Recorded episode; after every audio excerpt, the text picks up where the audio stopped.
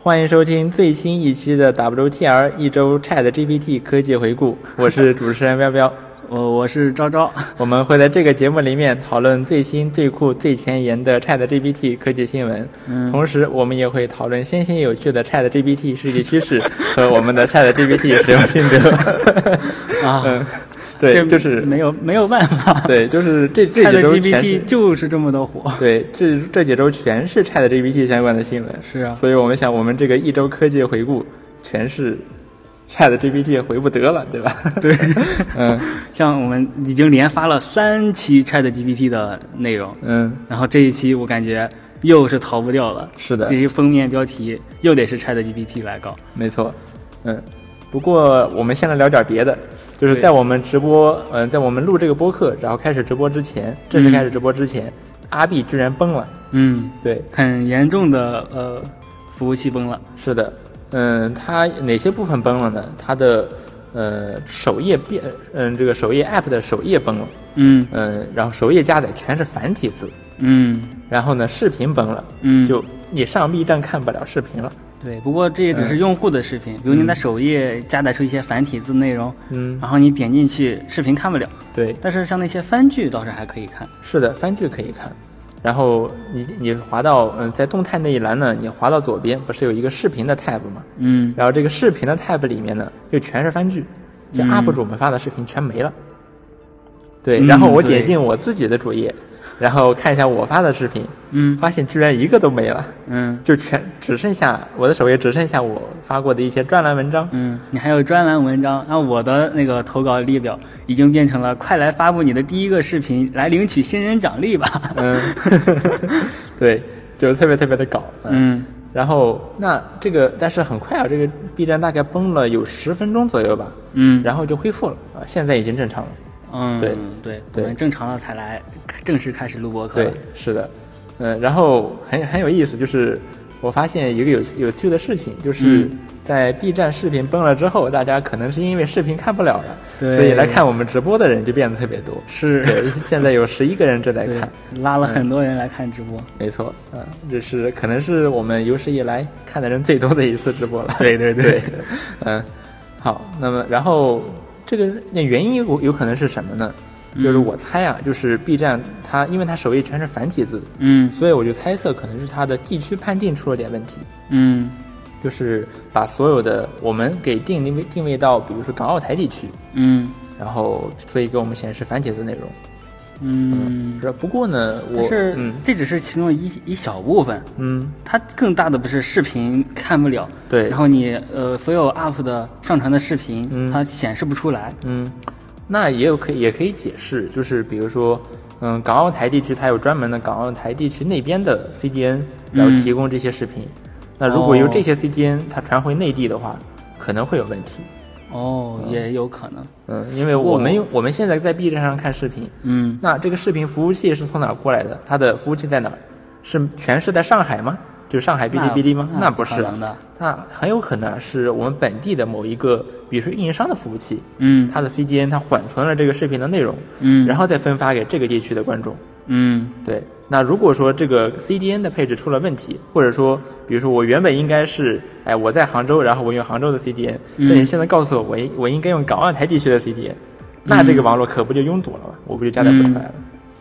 嗯，但也没有加载不出来呀，嗯，嗯，就很神奇嗯。不知道 B 站，我相信 B 站应该会，它好歹是家上市公司啊，所以应该会披露一下这个，嗯，到底是个什么情况。对，嗯说不定再给我们施舍一天大会员，没错，对，上一次 B 站崩了，那次崩的挺严重的啊。嗯，然后什么都看不了，是啥也用不了，然后上了微博热搜啊。嗯到现在为止，好像这次崩还没有上热搜，估计没这么快啊。嗯，或者说，但他现在已经修好了，嗯反正蛮快的，是，而且也是我们开播一会儿才有观众说 B 站崩了，嗯，我们的算是经历了完整过程嘛，没错，就挺神奇的，蛮神奇的。嗯，蛮神奇的。嗯，等会儿等我们等一段时间看见 B 站怎么解释这个事情。对嗯，然后我们聊回我们正常的主线，每周 Chat GPT 回顾，每周 Chat GPT，我们接着聊 Chat GPT。嗯，呃，我们这周先聊一聊 API。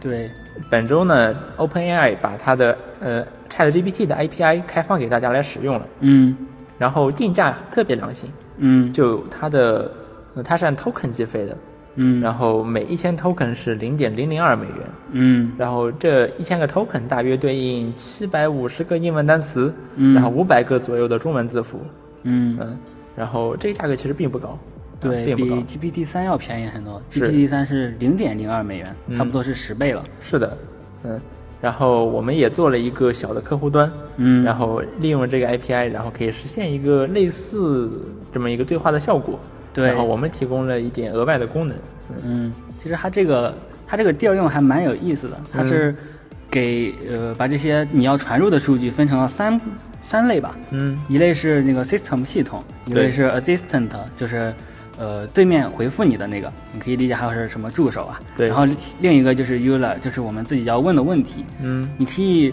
你可以自己去定义，呃，比如说这个上文，你可以自己随便去修改，嗯嗯，嗯，然后就可以用它来实现你在 Chat GPT 里面干不到的事情。对，就特别的自由，嗯，然后我们也可以自由的去控制这个上下维的长度还有范围，对。对的，嗯，然后它还有提供了一个就 system 这个类型还是很有用的，嗯，就是你在 system 里面设定一些条件，比如说告诉 Chat GPT 你可以写代码，那它嗯。就可以帮你写代码，它不会说，哎，我我是一个人工智能助手，我只能给你一个代码的大纲，但是我不能帮你真的写，它不会这么说，嗯。它会真的帮你写。嗯，这个 system prompt 相当于是给它了呃更高的命令，对。就是从从更高层就像传来的命令。是管理员告诉 Chat GPT 说你要这么干，嗯而不是用户跟你说你这么干，效果要好不少。对，对，然后除了这个呢，呃，Quora 也做了一个，呃很久之前就做了一个，呃，那个这么一个人工智能对话客户端，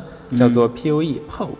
然后这个 PO 呢，此前是只有 iOS 版本，嗯然后目前也是支持网页端使用。嗯，这个其实我有我有一个小猜想啊，嗯就是它为什么之前一直只能在 iOS 端使用呢？为什么然后这个 API 一放出来之后，嗯它在 Web 端也可以用了。嗯我在想啊，有没有可能是，如果你在如果你上线了 Web 版，嗯那么大家就会去把你的这个呃接口和 API 给它扒出来，然后发现、哇，这个接口就是 G P 呃这个 GPT 三点五的接口，嗯，那那 OpenAI 的这个公司岂岂不是呃很尴尬？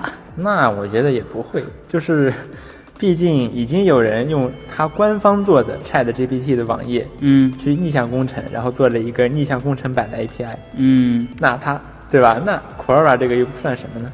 那这其实还不太一样，因为那个 API 它又不收费，嗯。然后那个那个接口它不是提供给呃你开发者用的，嗯。就不是正规的接口嘛。嗯。那这个你逆向出来，说不定就是，呃，它它它会给用户提供的那种正规的接口。哦，也不是不可能，确实，嗯。嗯，也有可能，嗯。然后、除了这个呢，我们还这周还发现了一个利用 Chat GPT 的很有意思的一个应用，对，其实这个应用它好像在是叫做 Lime Index。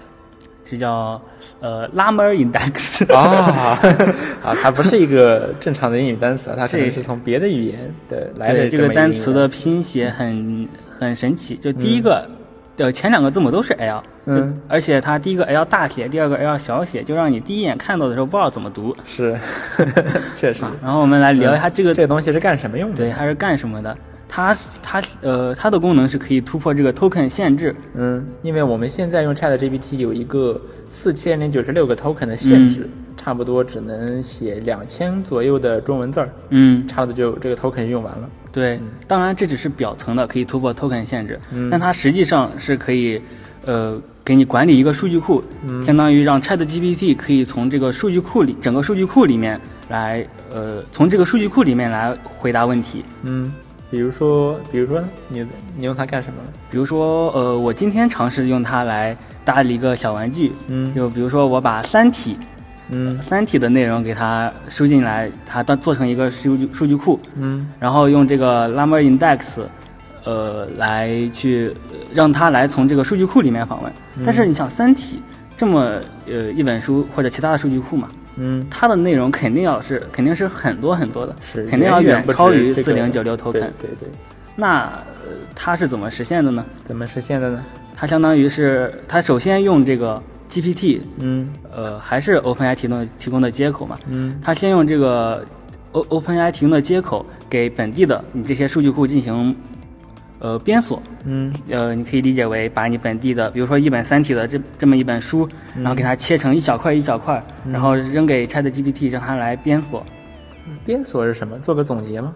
嗯，我的理解就是类似这样子的。嗯它还会把什么这个嗯语句给它转换成词向量什么东西的，嗯，哦，就感觉不像是自然语言能干的事情，但是、嗯但是它又这么用了。嗯嗯，然后编锁完之后，编锁完之后，你在本地就有了很多个这么一个一块一块的内容，嗯。然后然后这一块一块的内容又对应有相应的标签，嗯。你每次然后你再去问 Chat GPT 的时候，带上这某一小块儿，比如说呃，比如说我想问呃叶文洁年轻时干了什么事情，嗯。然后他就会首先第一步从你这个编锁完的数据库里面找到对应叶文洁，然后某一些事情的这些块儿。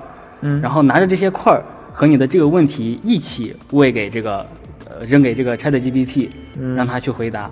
当然，你也要提前设好那个 prompt，、来说你要你不要通过你自己的先验知识，就是你之前训练得到知识，而是要通过我扔给你的这些知识，嗯。从这里面来回答。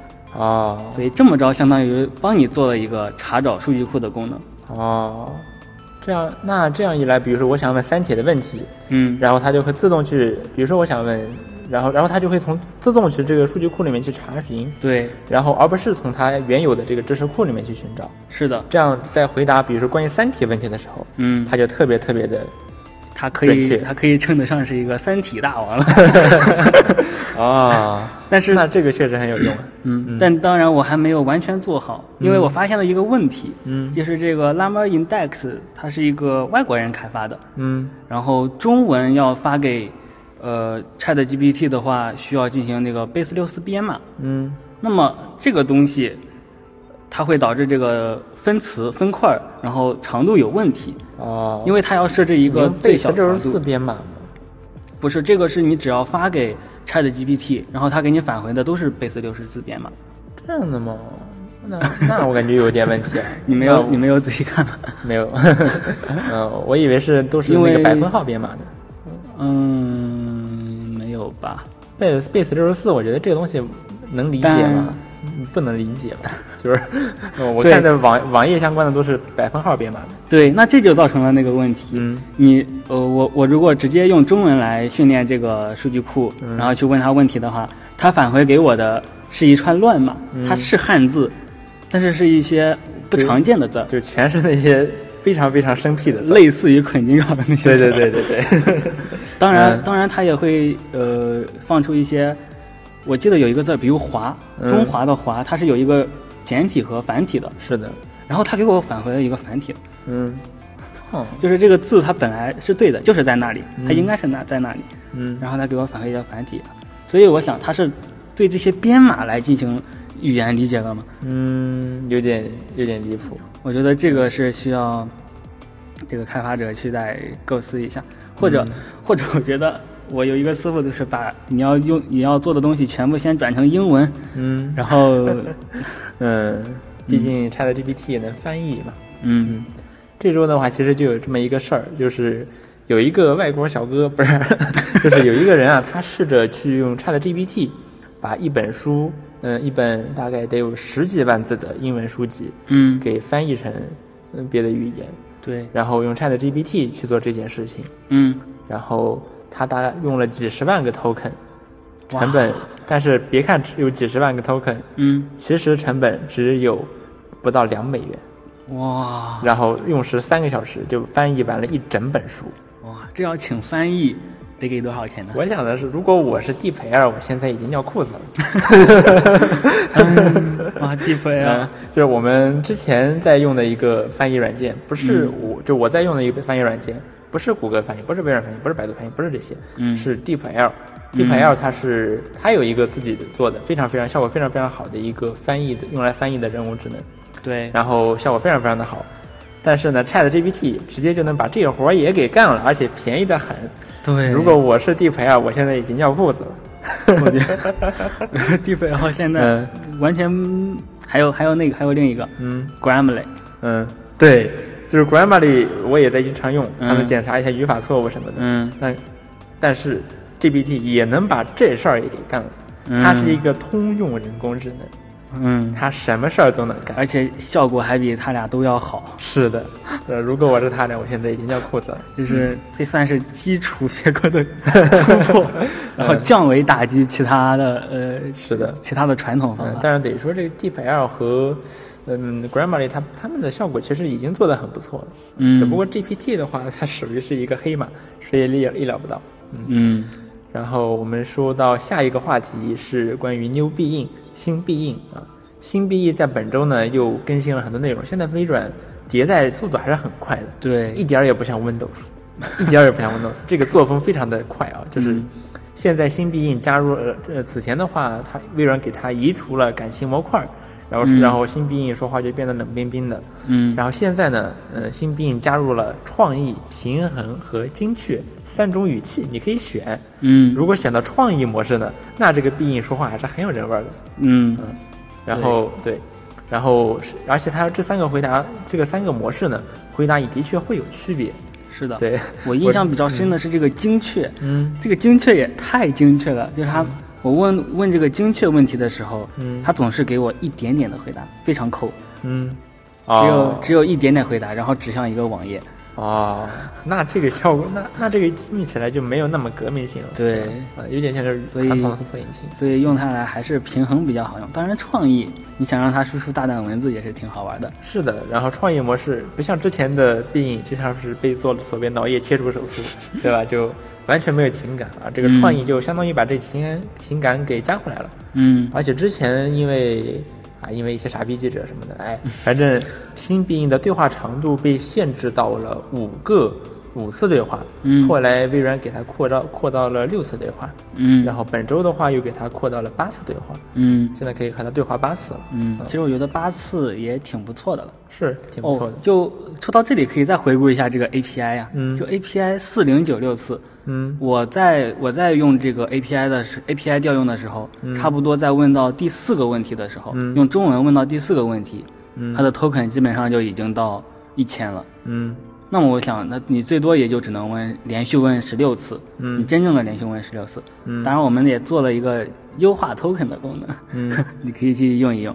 嗯，然后本周微软还把这个呃新必应给时装到了 Edge Dev 版里面，嗯，然后这个体验我反正我我和昭昭都体验了一下，嗯，这个体验也可以说是革命性的。对，其实其实这个就是他能干什很么事儿？早就已经嗯结合到 Dev 版里了，但我没想到嗯。它居然结合的这么深入。是，它有哪些深入的呢？对，它可以用来干什么呢？比嗯如说你的浏览一个网页，这篇网页，比如说它在讲啊，这个什么 Facebook 又发发发布新头衔了，怎么着怎么着，然后他就能给你总结这个网页上的内容，对，他能在侧栏直接给你总结，哦，这个他这里他这个这个网页，他这个文章在这儿说了这个大致说了这个这个嗯内容，然后在这个地方又说了这个内容，而且特别精确，他能给你指出来是在哪个地方说的，然后你可以直接跳转过去，嗯，看到这个的时候，我有一种毛骨悚然的感觉，就太离谱了，就心头一颤。嗯。他怎么知道的？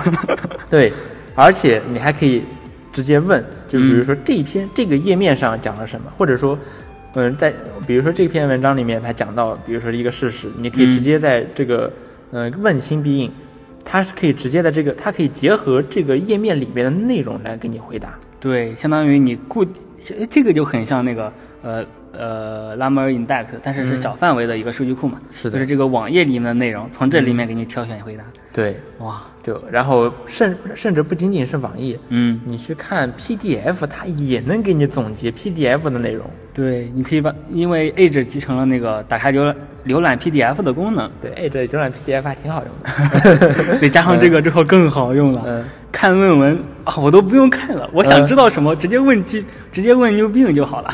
哇，这个真的 真的是太太革命命性了。但是有一点啊，就是新必应虽然总结了，嗯但是不见得对，就是，嗯 对，不见得对。之前，嗯，就有人指出来，在微软的发布会上，微软就示范了这个功能。嗯新必应总结了某一家公司的财报，说这家公司啊，利润率多少，又增长多少，嗯怎么着。然后，如果你仔细去看的话呢，它总结的是错的。啊，就它虽然总结了，而且给你指出来是从哪儿总结的，但是他总结的仍然不一定对，嗯，那这也是还是个问题。这还是个问题。不过这也是它还放在 Dev 版的原因吗？是的，有可能。嗯当然，它还有一个小功能，就是你可以在左边的网页你划词，划词选一段之后，它会直接在右边的哦，这个功能你需要在侧边栏打开 New Bing，嗯它会直接在侧边栏的 New Bing 里面给你显示出来，嗯然后问你是需要解释，然后还是呃什么呃搜索还是什么东西，嗯然后可以直接对你划到的这些词来进行一些操作，嗯当然也是通过 New Bing 这个引擎来的。哦，相当的方便，就没想到还结合的这么深入。就它它可以帮我上网的感觉。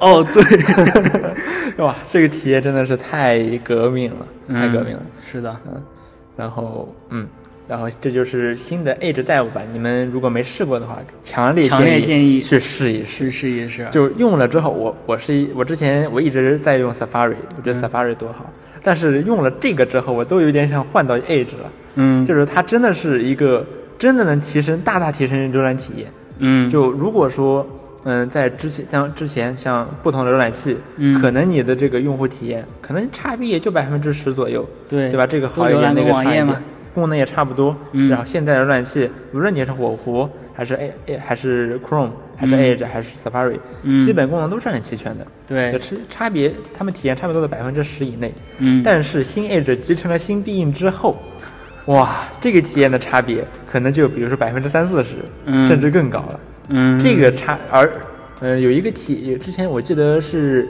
乔布斯好像曾经说过，嗯就如果如果说这个就是如果你的产品，如果一个已已经有一个产品，对吧？比如 Chrome，它已经占据了市场的绝大部分份额，嗯。那么就算你做出来了一份一个产品，你确实做的比它好，嗯。那但是你至少要比它好百分之二十，消费者才有动力才换到你的这个产品上来。是的，macOS 就是这么输掉的嘛，嗯。对吧？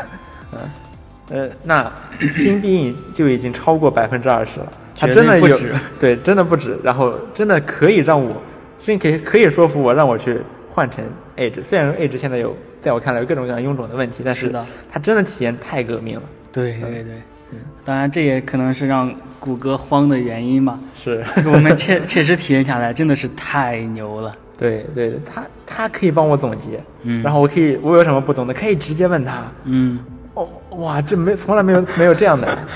嗯。是的，然后本周我们还看到了一些神奇的 Chat GPT 衍生应用，嗯，就比如说小红书风格模拟器。哦这是什么呢？就是我我我绝说一句绝子，呃，小红书风格是什么风格呢？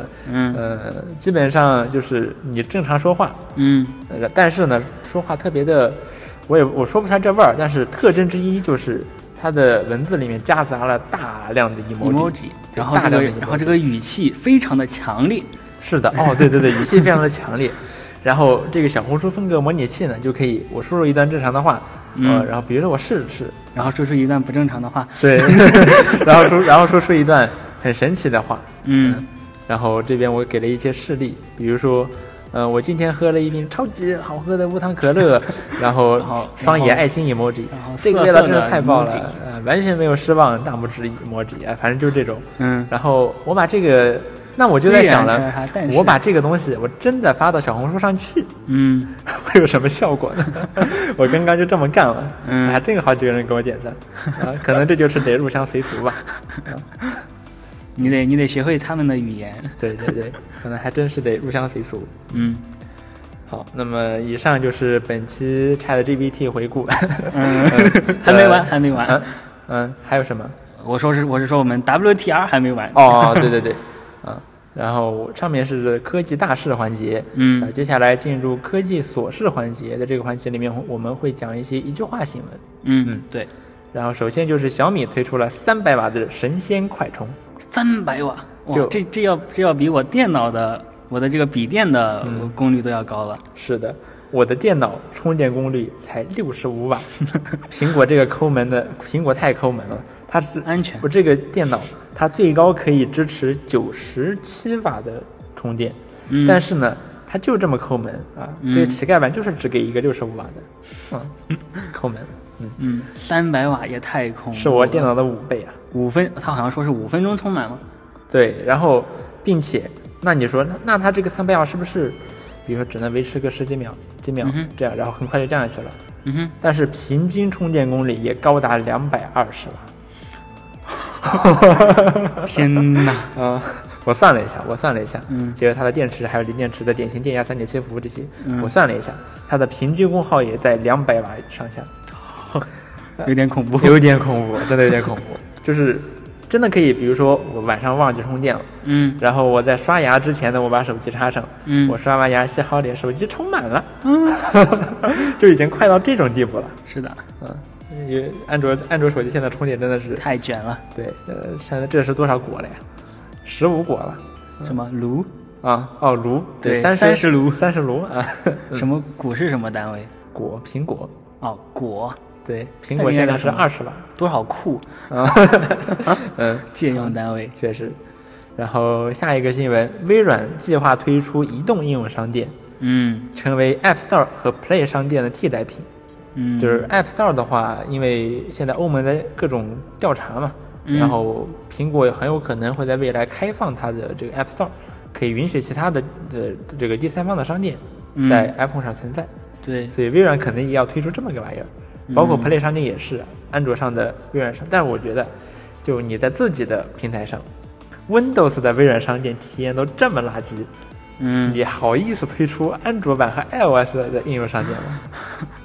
哇，说到这个微软嗯 Windows 上应用商店，嗯，就虽说它的它做的不是那么的好，嗯但是它也是在不断的更新。是它这周好像又，它这段时间好像又更新了一个它首图的那个轮播的方式，嗯给改了一改，哦，相当于改了个样式，嗯其实还蛮好看的。嗯但我没想到它会在这个微软商店里面花这么大的心思是。来改 UI。其实我感觉吧，就是你知道 Win 十的时候，嗯，就是有就是有这么一个所谓的，嗯、样样板，或者说就是用来展示的 app，就是说我这个 Fluent Design 用的好，这个 app 呢就是能体现出我的 Fluent UI 就这么这么好。嗯，在 Win 十上呢，这这个 app 是照片，哦，就是照片是 Win10 Win 十上做的最 Fluent Design 做的最好的 Fluent Design 软件，嗯是微软用来展示的这么一个软件。嗯，而 Win 我感觉 Win 十一上呢，这个软件就是微软商店。哦，微软商店是它最符合新的设计风格的。对，符合新的设计风格，而且还有很多小细节，嗯。比如这次最新的这个呃手手图的轮播，嗯。它每次你把它转过来之后，它会轻轻往上浮，嗯。然后还微微放大，嗯。然后包括包括你的搜索界面结果里面，嗯。你把鼠标移上去，它也会有一个上浮的动画。嗯，我从来不敢想象这是微软的细节程度。确实。嗯嗯，不过你就是你就是你给微软商店下这么多功夫，嗯，不如把之前的老界面给改一改吧，求你了，对范式。比如你 Win 十，你这个文件资源管理器嗯。上半部分 Win 十一，下半部分 Win 八，一个右键菜单 Win 十一，嗯。点一个属性弹出来 Win 八，嗯。那个那个属性窗口，嗯。然后设置，然后设置 App Win 十一，嗯。随便点里面某一个链接，跳出来嗯控制面板，这是多少？V Vista，哎，嗯，就是这样。嗯，不过呢，有往好的方面想啊，微软嗯。这个移动应用商店如果用在 WSA 上还挺好的，因为现在哦。WSA 的应用商店其实是那个亚马逊商店，嗯，但亚马逊商店做的也未免太烂了一点。对，对我，如果他如果微没有什么微软做的话应该至少能比亚马逊商店做的好。是的。嗯话说我之前压根没听说过这个亚马逊应用商店，亚马逊其实也有自己的硬件设备，那个 Fire Tablet 什么的。所它的一个平板吗？对对对，嗯，然后可以看它的会员视频啊什么的。哦，然后对，所以它也有自己的应用商店，嗯在海外还是有点知名度的。嗯呃，然后下一个事情是 LastPass 上次他把他所有的密用户密码和用户所，反正基本上什么玩意儿都泄露干净了之后啊，呃，发调查了一下是什么原因呢？是黑客通过 Plex 媒体播放器的一个漏洞，然后黑进了 Latex 呃不是不是呃 LastPass 的一个核心工程师的电脑，嗯。然后就呃，然后就获取到了潜伏了几年，把 LastPass 所有的数据嗯，全部打包拿走了，哇，就 everything，真的是 everything。潜伏四年，嗯，呃，这个 Plex 媒体播放器之前是爆出来过一次漏洞，嗯就是很一种很一个很严重的远程代码执行漏洞。嗯，没想到这事儿居然串起来了。哦，这是嗯，就是他通过 Plex 来黑掉了电脑。对对对。然后这个这个 Plex 媒体播放器是一个在 NAS 上使用的播放器，就是嗯你把你的电影存在 NAS 上，嗯，然后你在比如说你的手机、平板或者别的设备上，就可以通过它的客户端在观看在 NAS 上的这些媒体资源，嗯是这么一个软件。那这个软件反正最近风评也不太好，嗯嗯，主要是它更新也不及时，然后很多功能越做越差等等吧。嗯然后但是一些开源的方案，说实话也做的没那么好。嗯嗯，anyway，就是 Plex 媒体播放器，它的最近风评不好，但没想到这事儿居然能串起来 对，和 LastPass 这事儿串起来。嗯。然后说到这个数据泄露，嗯啊，那本周我国一个市区啊，这个无锡市举行了涉疫个人数据销毁仪式。哇，我觉得这件事还是做的这个是很不错的。怎么回事呢？呃，就是之前之前我们在疫情防控的时候，嗯我们每个人都有那个健康码，然后行程码，嗯然后什么核酸记录，嗯然后疫苗记录，巴拉巴这一堆东西。嗯然后无锡市它举行的这个涉疫个人记录，我感觉是要把这些东西都给删了。嗯，他们肯定都涉疫嘛。嗯然后无锡市说，总共大概有十亿十亿条数据，哇这么多数据都被删掉，嗯，而且是采用了集中销毁、数据存储介质的方法，好家伙，相当于是什么意思？砸硬盘了物理销毁、物理销毁砸硬盘或者烧硬盘。哇 那这种方式确实是没办法恢恢复的。哇，这也太狠了，嗯这是这真的没有想到啊！嗯，这事儿真的干得漂亮，真的对，干得漂亮。因为这些数据，这些数据真的非常非常隐私，对对特别是包括我们过去几年你去了哪里，嗯然后什么时候在什么地方，它都是清清楚楚的。是那这些数据一旦泄露，不堪设想，不不管你也不管不管你这个什么保密做的多么好啊，嗯但是泄露这种事情是，如果发生了对是不可避免的。对，所以说这个可能性，对所以说把这个这就把这个可能性给消灭了，对，嗯，所以说这个数据还是尽快销毁的好。希望别的地方能跟进啊，对，希望接下来能看嗯到其他，呃，其他省份或其他市区来跟进这个行为。嗯，对，希望能够跟进，嗯嗯，然后下面一个新闻是诺基亚换 logo 了。嗯，这个诺基亚呢，不是那个做手机的诺基亚，哦，是芬兰的做通信的诺基亚，是原本手机诺基亚的子公司，呃，母公司。嗯，嗯。后来这个芬兰诺基亚就把这个做手机的诺基亚给卖给别的公司了，啊，但是所以就是这个母公司现在换 logo 了，哦，嗯，换了一个比较抽象的 logo。他对，他这个倒是很有说头，嗯哼，他说啊，这个 N 它的这个新 logo，它的 N 和 K 呢不能够单独识别，说明了嗯。合作的重要性，因为它是一家通信公司嘛，哦。啊，，说明了合作的重要性，重这个这个重要性，哦，真能编啊，这个真能编啊，真是为难设计师。是啊，话说这种，话说这种 logo 啊，嗯。给我一种很强的即视感。嗯。就我感觉很多厂、很多品牌都会用，呃，好像都更新过这种 logo。嗯。就是比如说你把一个字母去掉几笔，然后嗯来来让它看起来更抽象一点。嗯，是，所以，啊看着说实话不怎么高级，嗯，甚至挺廉价的，嗯，对，这这么一个挺神奇的 logo。是的，下面一个事情，拼多多，拼多多干什么了呢？就拼这周啊，有人发现啊，拼多多 App 它会嗯。利用安卓的这个系统漏洞嗯。进行提权，呃，获得这个管理员权限，嗯，然后呢，去违规收集各种用户的敏感信息，哇，并且呢，还会让自己的 App 长期驻留在后台，嗯然后让用户删也删不掉。嗯，后来他是怎么呃这个攻击竞争对手呢？他其实是。呃，就是就是去窃取其他平台的用户数据，哦然后让用户更嗯更更久的待在自己的安卓系。统现在其实也是有这个沙箱机制的。嗯，就是按理说呢，一个 app 是只能访问自己这个沙盒里面的这些数据的，对，对。但是呢，它利用了系统漏洞，突嗯破了这个沙盒，嗯。然后去访问别的 app 的数据。嗯，就这事儿呢，不像一个 app，你知道，像病毒，对是的，真的是病毒，这就是病毒干的事儿。是啊，这是手机病毒，真的字面意义上的手机病毒。嗯，啊，这还是拼多多，我是没有想到，就是他之前他反正他这个啊、红包砍一刀啊，这什么等等吧，都是但那这是降智行为。，对，但是你做这种事情真的是不是一家合法的公司干得出来的？对对对，这有一点这不合踩到这不是有一点，这就是你知道我们国家有个罪叫做危害计算机系统罪，哦，这就是黑客行为啊，上市公司确实，这就是黑客行为啊，这就是病毒啊！嗯，哇，而且而且在这个文章爆出来之后，拼多多马上就修复了，就是掩盖了这些东西，嗯删掉了这些东西。嗯，然后拼多多，啊，对它那个代码里面好像还有这个所谓的云控模块，嗯，然后可以哦在远程去控制，让这些，呃，它植入的这些东西，可以让它不发作，然后嗯来怎么着怎么着，呃，然后来避免被检测到什么的。嗯，这真的是踩着法律的红线呀、对，真的是法律红线。嗯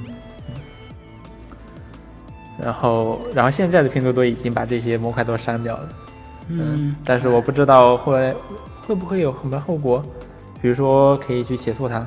我觉得这种事情最好是嗯，给他一个什么违法的判决，是，这这呢，这真的太恶了，这完全不是一个上市合法公司合做法公司的事情。对，对，嗯，然后嗯，不开心的事情呃先不提，我们嗯。先来看一个比较开心的事情。是，Power Toys 本周更新了两个新功能，对，它居然又更新新功能。对它的功能越来越多了，左边那个 那个功能栏啊都给填满了。嗯。现，在你得滚滚动一下才能看到滚才能所有的功能。看完。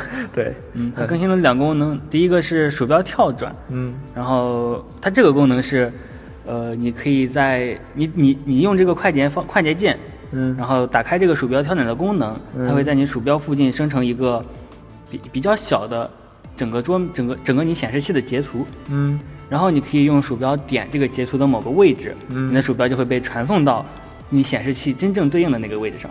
对，这个但是我在嗯我的笔记本上是好像感觉没什么用处啊，对，因为，呃，我我我比如说想点一个远的位置，嗯，那我鼠标移到那儿的时候，只需要再轻轻一滑，就已经到了。对，它并不能帮你节省多少这个鼠标移动的距离，是啊，反正你还要等等一秒，呃，等一点点时间我还要按。快捷键呢。对，你还要快按快捷键的。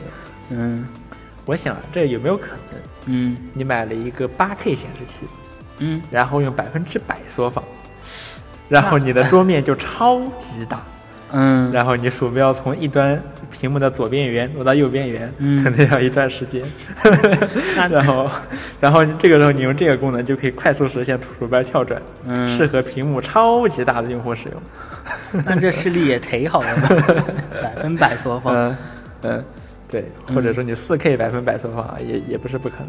也是挺大的。嗯，对，然后这个功能它是在那个鼠标辅助模块里面的，嗯所以我第一次我第一次下去翻那个侧边栏没翻到，嗯。然后一想，哎，这不是鼠标功能吗？果然在里面，啊，稍微提示一下。嗯。然后下一个功能是粘贴为纯文纯文本，嗯。就比如说你在网页上，你在网页上复制内容一般都是带格式的，嗯。比如说标题它会有加粗，然后是字号比较大的那种，对，然后你粘贴到 Word 里面或者什么其他软件里面，它也会照着这个格式来，对。那么我看到很多人那个做那个他们的家庭作业，嗯，然后他们从网上抄，其实你从网上抄嘛，一般也看不出来。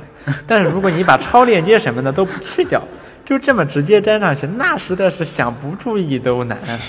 包括还有那什么网页的底色，嗯？文字的颜色是，哦这全都粘过来，对吧？老师包括那个很多网页，它会有那个，它会用那个，呃，分行就是换行不分段的那个，就是那个、哦。那个那个符号，哦。就是就是你换行但是不分段，嗯。这个在网页里面还是挺常见的，你在 Word 里面按 Shift Enter 就可以打出来，嗯，然后在 Word 里面会显示成一个向下的箭头啊，对，就是这个符号，老师一看就知道你是从网上抄的，没人会这么在正常正常用 Word，没人会这么干。嗯。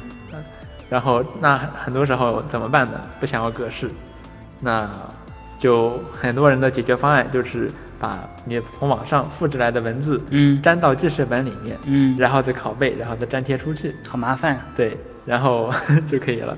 嗯然后或者说在 Windows 上有一个快捷键，就是 Ctrl Shift V。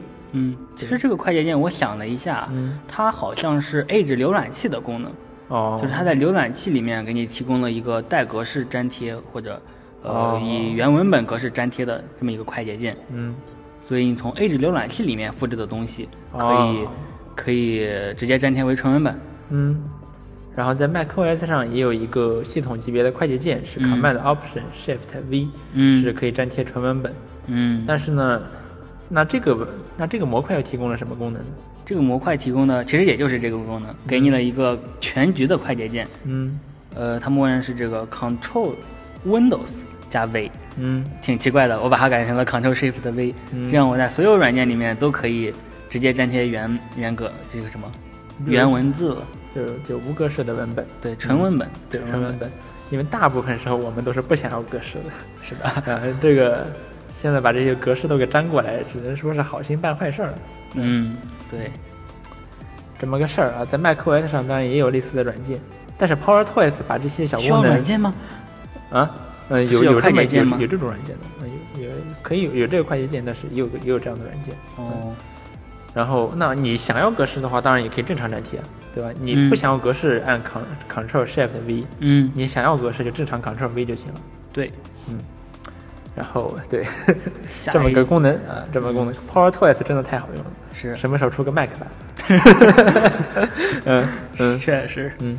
然后下一条新闻是三体动画，对，又又来一条坏消息是吧？啊，三不我以为是更乐的事情啊，是乐事儿啊，乐事儿。三体动画复播了，嗯那大家会想了，你停播了一周，嗯这一这一集呢，你花了两个星期才更新，嗯而且时长高达四十分钟，嗯那是不是制作会更加精良呢？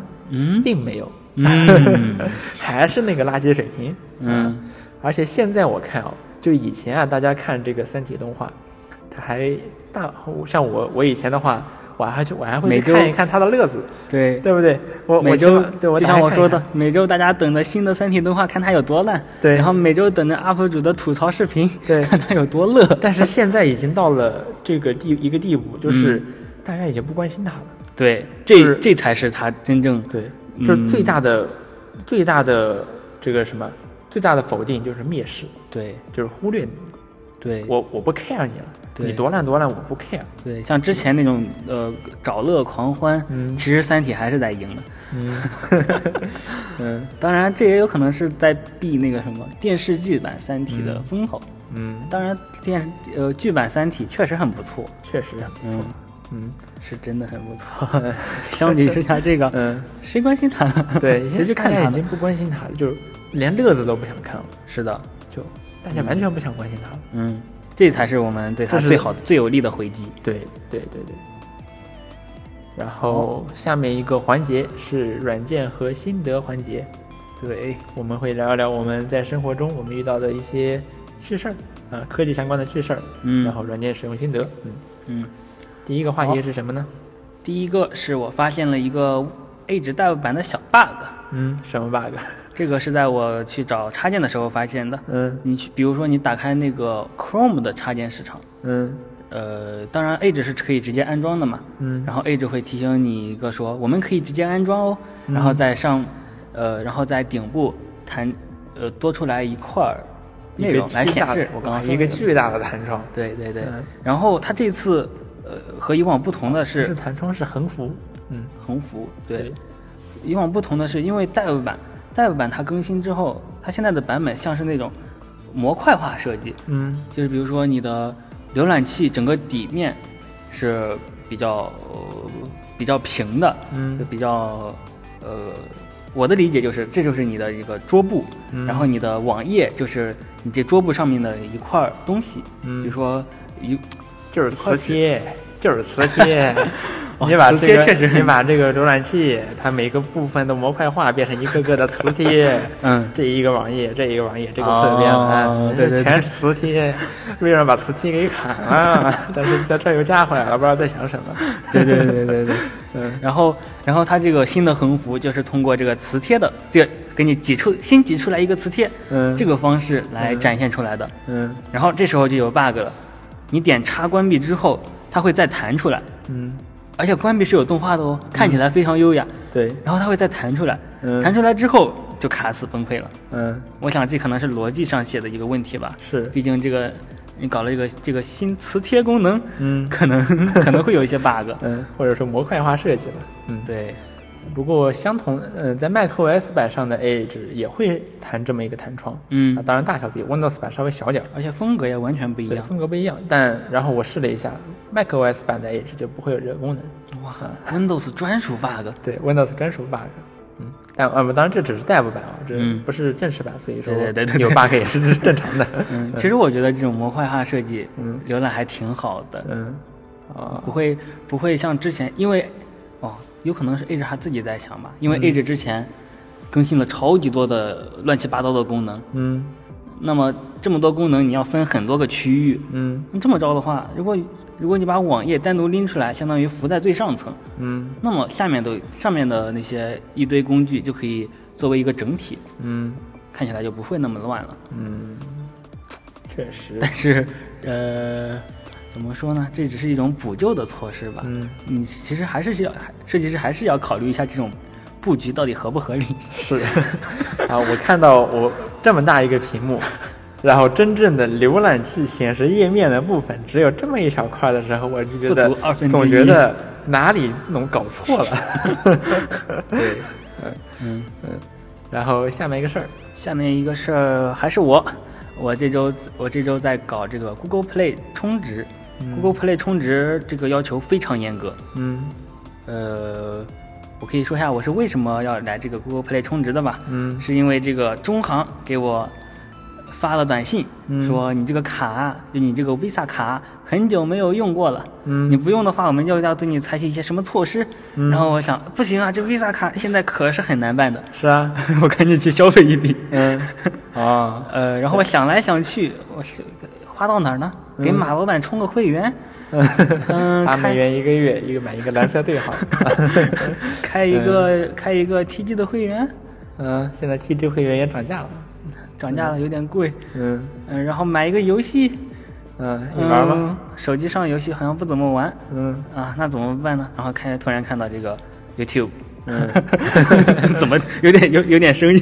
对，为什么？你为什么 YouTube 是干什么的？买 Premium 会员吗？嗯，我本来是这么想的，嗯。因为 Premium 会员可以免广告，对。还有我不知道还有什么其他功能，反正免广告还是挺厉害的。对，然后我又一想，哎，好像好像有一个东西叫做频道会员，嗯。呃就是你你一个你一个视频做视频的，嗯。然后你可以创建一个频道会员，你可以给它分级，嗯。然后可以给频道会员一些专属的内容，嗯。然后比如说一些专属的表情包，嗯，听起来有点像 B 站现在推出的什么包月充电呀、对，确实确实确实 确实，嗯，那当然还是油油管出的早一点嘛。嗯然后，呃，我就去，我就打算去充这个东西。嗯那怎么充呢？因为我的 Google Play，它默认是在日本。嗯呃，是因为我之前嘛，之前买游戏，呃，需要在日本，日本可能会稍微便宜一点。嗯但是我发现我用不了日本的这个货币了，就算我绑定了卡也用不了，嗯就算我绑定了 PayPal 也用不了。嗯我甚至在里面充了，我已经把那个油管会员的钱已经充好了，嗯充好了在里面，可是还是用不了。嗯呃，那怎么办？怎么办呢？我其实我还没有搞懂这到底是什么问题，嗯但是我突然看到我的账户里面为什么还有一个美国的地址，嗯然后换到这个美国地址就可以用了。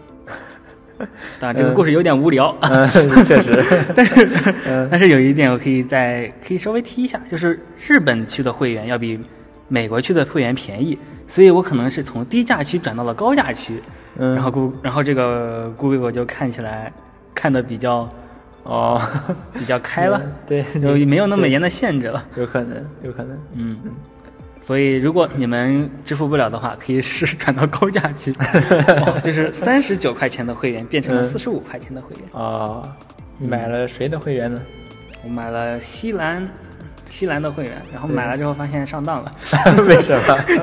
因为因为他最近的那个播客居然居然更新的很很没有规律，他就是啊想更就更。嗯 那我只买了一个月，啊 我只能我我已经把他之前的给听完了。啊，当当然当然，如果说我这一个月把他们听完，那还挺那还不错。嗯但是他不继续更，我不知道什么时候会更啊。啊，确实是个问题。嗯，而且还有点亏。嗯因为因为如果我在直播的时候买他会员，它会有一个语音提示。哦，嗯，嗯，哎。然后他会读一下你的名字，对。感谢某某某，对，那就好，那就那就值很多了。嗯，然后这个西兰呢，我之前是没怎么关注过他，嗯。但是这周呢，我对他的印象非常的好。为什么？就是这周我做了一个新视，前面我做了一个新视频，关于嗯哼。Chat GPT 那个客户端的。哦，然后本来呢，那个那个封那个视频啊，没人看，嗯只有五个人在看。我心想，嗯哇，这也太亏了！我做了这么个视频，才这么点播放量。嗯但是招招不一般，招招不一般，招招招招帮我做了一个西兰风格的封面，大红字儿、大绿字儿斜一点儿、啊，大字儿全是大字儿。嗯然后呢，这个封面一看就特别的吸引人。对，然后，然后用然后这个封面换上之前呢，是五个人在看，嗯，换上之后两百个人在看，然后还上了热门。甚至最高的时候，我记得有四五百人呢，是啊，太恐怖了。是。啊，太牛！哇，招招牛，可以说西兰很牛，我觉得嗯。西兰是一个做视频的人才。是，所以我这周我对西兰的印象也特别的好，对我觉得很值得我去学习，尤其是做封面这一块儿。嗯。嗯，嗯。